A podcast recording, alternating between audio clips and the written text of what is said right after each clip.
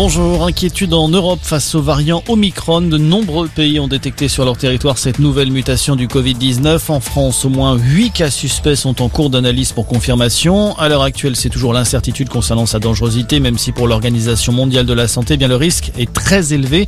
On saura dans une dizaine de jours si ce nouveau variant va supplanter le Delta majoritaire pour le moment en Europe. Concernant la vaccination, le chiffre est spectaculaire. Un million de rendez-vous pris ce week-end sur le site Doctolib pour recevoir la troisième dose de vaccin contre le coronavirus.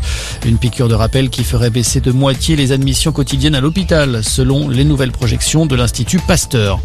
Dans l'actualité également, les discussions ont tourné court 10 minutes seulement entre les syndicats guadeloupéens et le ministre des Outre-mer qui a fait le déplacement sur place. Quand on refuse de condamner les violences, ça n'aide pas à négocier, a indiqué Sébastien Lecornu après cette réunion. Les intempéries ont fait une première victime dans le nord de la France. Une vieille dame habitante du village de Bord. Son corps a été retrouvé dans sa cave inondée par 70 cm d'eau.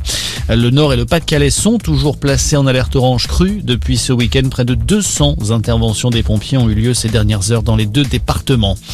Lors des réquisitions au procès en appel des époux Fillon, l'ancien Premier ministre est jugé dans l'affaire des soupçons d'emploi fictif de sa femme Pénélope. En première instance, François Fillon avait été condamné à 5 ans de prison, dont 2 ans ferme.